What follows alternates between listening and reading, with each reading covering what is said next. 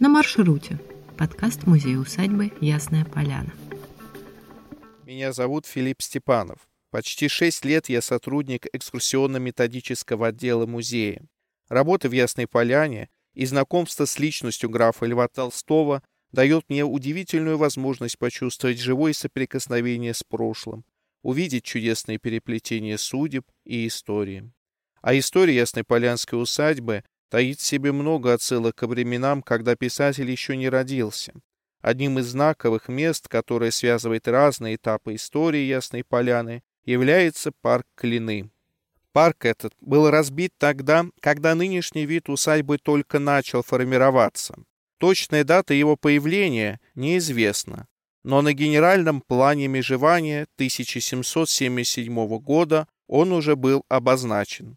К этому времени центральной частью Ясной Поляны, включая парк Клины, уже 14 лет владел князь Сергей Федорович Волконский, прадед Толстого по материнской линии и первый хозяин усадьбы. Увы, мы можем лишь строить догадки о том, кто именно заложил регулярный парк в Ясной Поляне. Более вероятно, что парк достался князю от предыдущих владельцев. Но главное не это, а то, что клины как живая ниточка связывают нас с несколькими поколениями Волконских и Толстых, являясь при этом еще яркой иллюстрацией к модным тенденциям того времени. В России, начиная с первой трети XVIII века, воцарилась мода на все французское, и достигла она своего апогея при Екатерине II. Как раз в это время прадед Толстого и стал владельцем Ясной Поляны.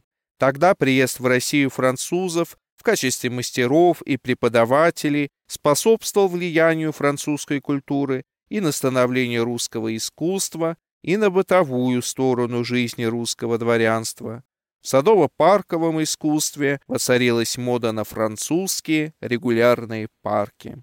Парки, по которым сходил с ума XVIII век, отличались симметрией, строгой правильностью, прямыми аллеями, Именно эта стилистическая особенность и дала Яснополянскому парку название Клины. Внешние аллеи замыкаются прямоугольником, а внутренние делят территорию парка на восемь треугольников – клинов. Регулярные парки предназначались для уединенных прогулок и спокойных размышлений.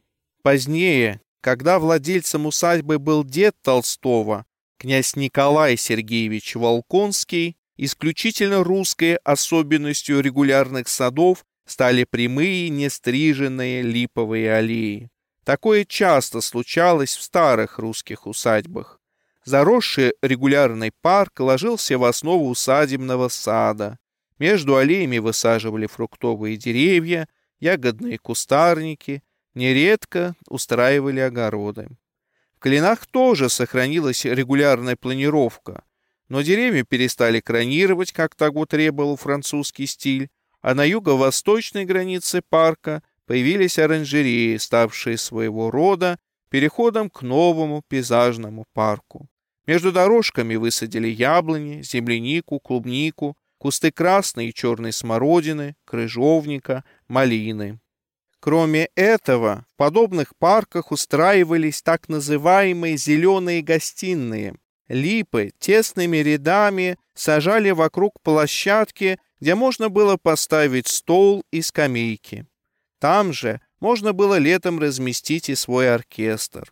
Позже в воспоминаниях Толстой напишет о Николае Волконском. Вероятно, он также очень любил музыку, потому что только для себя и для матери держал свой хороший небольшой оркестр. Я еще застал огромный в три обхвата вяз, росший в клину липовой аллеи, и вокруг которого были сделаны скамьи и пюпитры для музыкантов. По утрам он гулял по аллее, слушая музыку.